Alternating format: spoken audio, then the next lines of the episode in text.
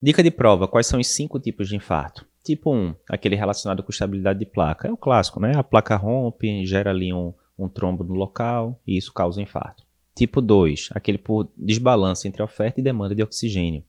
O paciente tem alguma coisa que altera, né? Ou aumenta muito a demanda ou diminui muito a oferta de oxigênio. Então, o paciente fez um HDA, anemia importante, HB saiu de 12 para 5.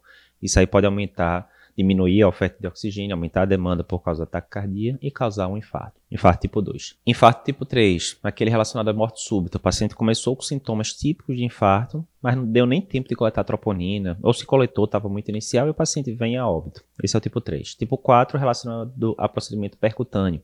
Fez angioplastia, ocluiu um, um ramo lateral, um diagonal, etc. Aí, infarto tipo 3 também pode estar relacionado à trombose ou restenose distente. E tipo 5, aquele relacionado à cirurgia cardíaca. Fez uma cirurgia de revascularização miocárdica, essa fina fechou logo ali no pós-operatório. Esse é o tipo 5.